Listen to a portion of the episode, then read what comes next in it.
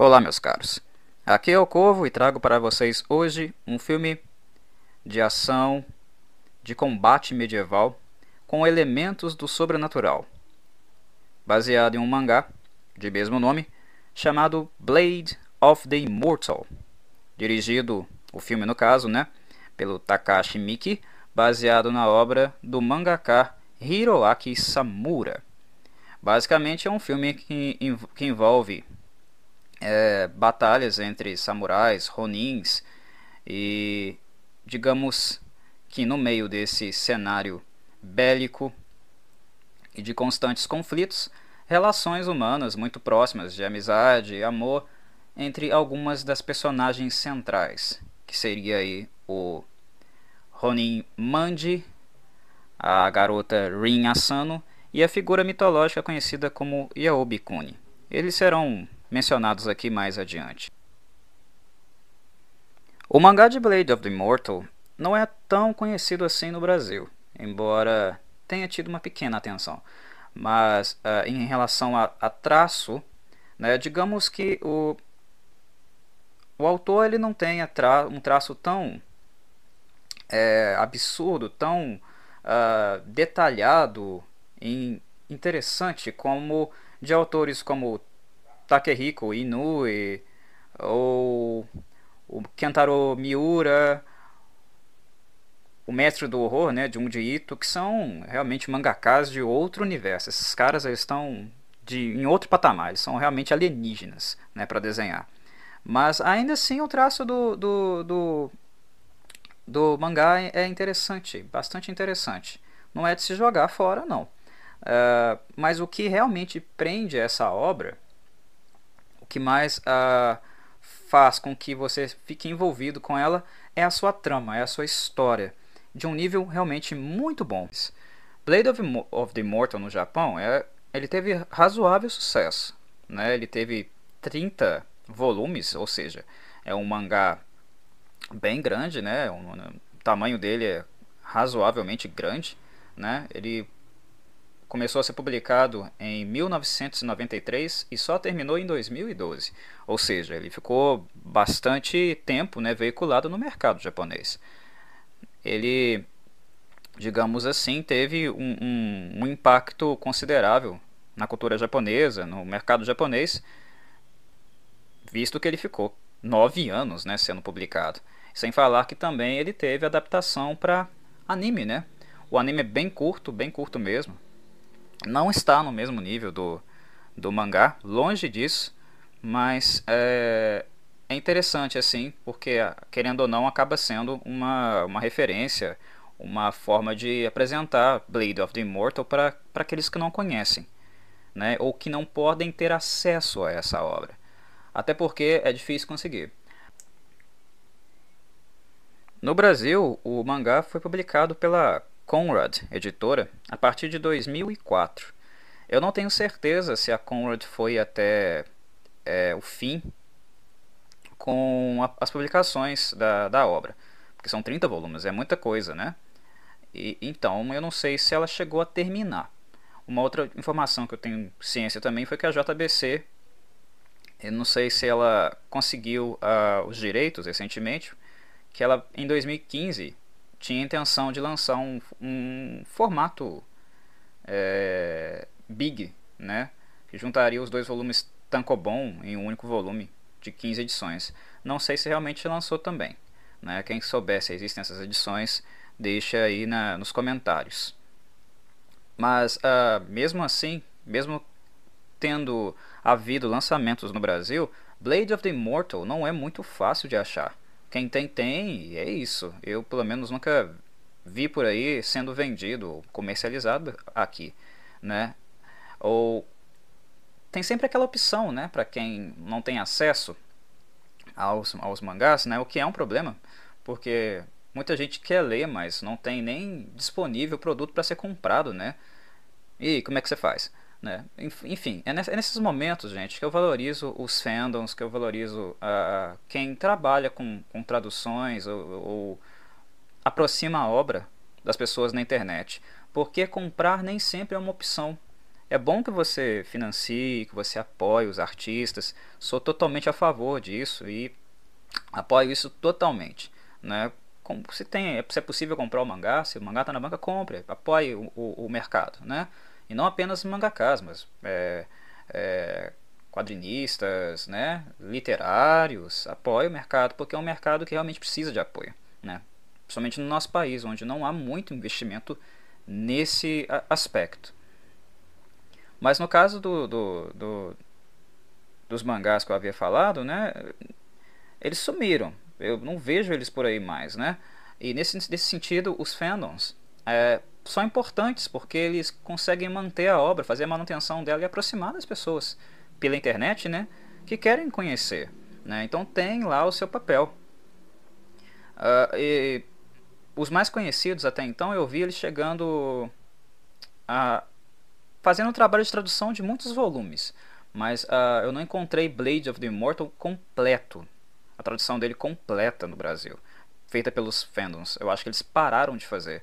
Então, hoje eu tenho Blade of the Immortal completo, mas eu tive que peneirar bastante, fazer muita, muito trabalho mesmo de de, de peneira, de procurar nos confins da internet para poder achar. Hoje eu tenho ele completinho as últimas edições que faltavam, no caso, né, os últimos volumes, é em inglês, o que não é necessariamente problema para mim, né? Mas enfim, vou falar um pouquinho do, do que é Blade of the Immortal no caso, né? Uh, enfim, Blade of the Immortal acontece basicamente envolvendo três, três personagens é, centrais. O primeiro deles é o Manji, né? É um Ronin, Segundo é uma garota chamada Rin, que ela contrata os seus serviços. E o terceiro personagem, que é muito recorrente e basicamente fecha esse trio aí de personagens mais próximos, uh, é nada mais nada menos do que a Yaobi Kuni. Né? Quem não conhece o mito de Yaobi Kuni, uh, consulte aí no canal a música do Omiosa ou um pouquinho aí no Google para saber sobre as, as origens dessa figura mitológica japonesa. Basicamente, uh, uh, o, o Manji, né, é, ele vivia, ele viveu no caso, né, na, durante a metade do, do período shogunato Tokugawa, né, que é o segundo ano da era Temei, lá por meados de 1782. Né. Ele era um ronin que era contratado para matar pessoas que não pagavam impostos, né? Só que vocês sabem que o, o princípio moral aí ele é bem fajuto, né? Porque ao mesmo tempo que você preza pela manutenção da lei, né? Você está sendo contratado por um tirano, um tirano que está mandando você é, trucidar as pessoas. E para um Ronin, uh, cedo ou tarde você vai matar gente inocente, né? Uh, o Mandy ele tinha uma um código moral em que ele supostamente matava só bandido, né? é, mas é, é, bastante frágil, como eu havia, eu havia dito. É uma, uma noção realmente, né, uma conduta bastante frágil para um Ronin. Né? Mas, enfim, isso não dura muito, porque não, o contratante, necessariamente, ele não está interessado ou visando uma bússola moral. Ele não está preocupado com a questão moral da coisa, visto que ele está contratando você para matar alguém, né? Então a moralidade ela já cai por terra aí. E acaba que uh, em um certo momento o Mandy uh, começa a matar inocente. E quando ele percebe, ele, ele fica louco. Né? Porque ele tinha um, um, um código moral sério para ele né? embora contraditório, embora a gente possa questionar esse código moral que o Manji tinha, ele procurava segui-lo de maneira fiel. E quando ele começa a matar inocente, ele se rebela, fica louco e vai atrás do contratante dele e basicamente trucida o cara e todos os guarda-costas dele. Se não me engano, eram 99 só. Né? Ou seja, o, Man, o Mandy era um Ronin absurdamente talentoso. A, o, ele tinha muita habilidade mesmo. Né? Ele era um cara bastante temido pela capacidade de luta dele. Quando ele estava lá, né, terminando de trucidar os caras, uh, ele não ficou, digamos, ileso não. Na verdade, ele foi mortalmente ferido durante essa batalha. Ele conseguiu vencer todos eles, mas ele ficou bastante ferido. E ele ia morrer. Só que de repente aparece uma mulher misteriosa. Uh, os trajes dela, né, era trajes de uma de uma monge, né, uma monge mulher, já com uma idade mais avançada, ela não era tão jovem assim, e ela a princípio diz que vai cuidar dele, né, mas dá para ele uma espécie de chá, que ela chama de chá de vermes, né? Esse chá, o que ele faz com o manji é recuperar os ferimentos dele, os cortes, todas as formas é, que ele foi ferido, né? Esse chá acaba é, regenerando, fechando os ferimentos.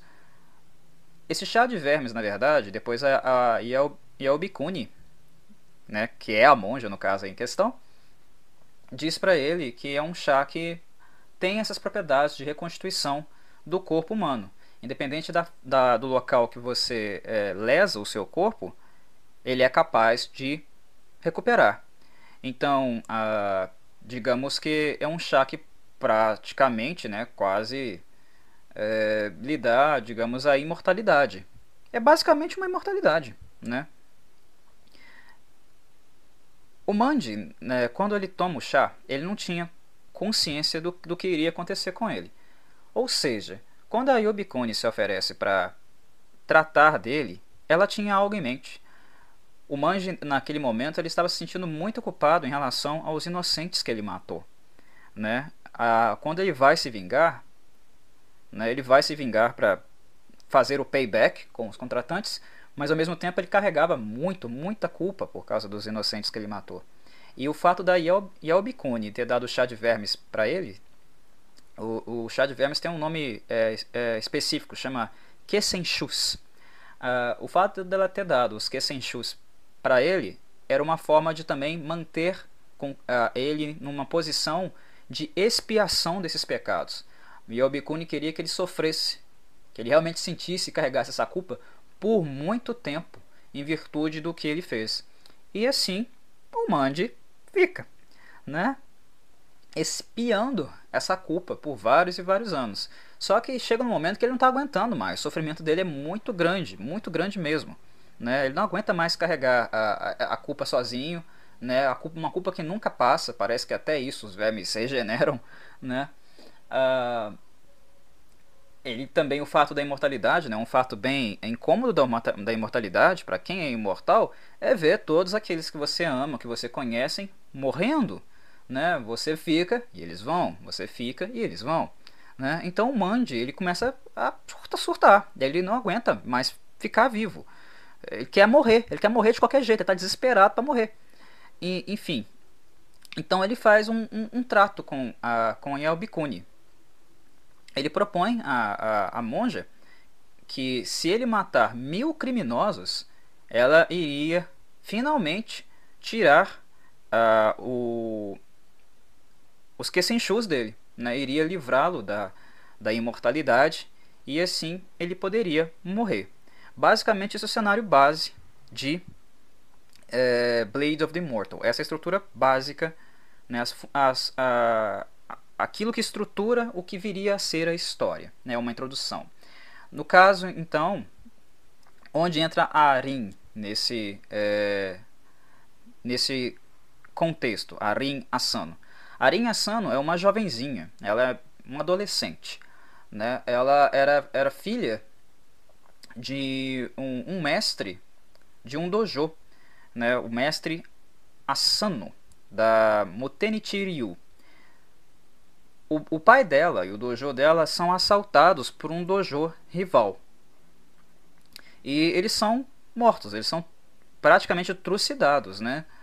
Uh, inclusive, Arin acaba presenciando algumas cenas. E Arin, ela procura, a partir daí, ela fica órfã, né? ela fica sozinha, os caras destroem o dojo dela. Ela começa a procurar por um assassino, né? Que vingue a família dela. E aí que a personagem vai se cruzar com o Mandy, né? E a história deles começa a partir daí. A história de Blade of the, of the Immortal, ela tem essa direção de seguir a, a conclusão né, da vingança pessoal da Arin Asano, da garotinha, só que basicamente a, toda a estrutura da série envolve muito a relação que o Mandy terá com a Rin, o que eles aprenderão um com o outro, e a Yobikuni enxergando de longe, né, com aquele, com aquela, toda aquela mística, aquele olhar místico que ela possui. Uh, embora a série exponha mais diretamente o, o Mandy como um personagem principal, a Arin Asano também é. E, eu, e, na minha opinião, ela é uma personagem muito mais marcante do que o próprio Mandy, porque o temperamento dela, a personalidade dela, uh, o que ela ensina ao Mandy, né, a partir das experiências que os dois vivem juntos, e o que ela aprende com ele também, são coisas muito, muito interessantes. E o filme, no caso aí, que eu deixo para vocês disponível, né, ele é bem recente, bem recente mesmo, né, se eu não me engano, ele é do início de 2017. Sim, do início de 2017. E eu achei uma excelente adaptação da obra. Eu acho que ele conseguiu ele conseguiu captar realmente alguns, alguns elementos centrais na obra e principalmente a sua ambientação. Mas também, né, é um filme do Takashi Miki, né? O Takashi Miki já coloquei filme dele aí no canal. Ele é um excelente diretor, né? Ele não lida só com terror, né? ele lida também com filmes desse tipo, ele não é um diretor que se prende muito a gênero. E ele conseguiu fazer um trabalho muito bom, né? O quem interpreta o Manji no filme é o Takuya Kimura e a Arin Asano fica é, a cargo da atriz Hana Sugizaki. Essa Hana Sugizaki ela rouba a cena.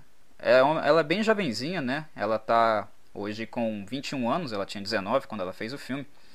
E ela é uma atriz, assim, muito marcante, muito boa mesmo. Eu acho que vocês vão gostar muito dela. Ela tem muita personalidade. O que ajuda muito a encarnar o que realmente a Arin Asano é. É um filme muito bom. Uh, entre as adaptações de, de mangás, né, eu acho que essa aqui foi uma que conseguiu realmente fazer um bom trabalho. Elas nunca são perfeitas, né, que são, sempre são realmente adaptações, mas essa aqui entregou bem, né? Tanto é que ela esse, esse, filme foi exibido pela própria Warner lá no Japão, né? Teve é, presente no Festival de Cannes em 2017 também, né? Então foi um filme assim que conseguiu certo destaque. E um dos pontos fortes dele também, com certeza, é a fotografia. A fotografia dele é muito bonita. Quem gosta de fotografia e cinematografia vai gostar muito desse filme. Sem falar nas, nos combates, né, nas lutas de espada. Tá fino, tá fino mesmo. E basicamente o filme vai abordar essa introdução, esses primeiros momentos, né, que eu narrei é, aqui, falando um pouquinho sobre o mangá de Blade of the Immortal. Então é isso, pessoal. O áudio está ficando muito longo. Espero que vocês gostem do filme, né? Façam um bom proveito dele e que seja para muitos, quem sabe, uma introdução aí ao mangá, né, de Blade of the Immortal. Um abraço do Corvo e até a próxima.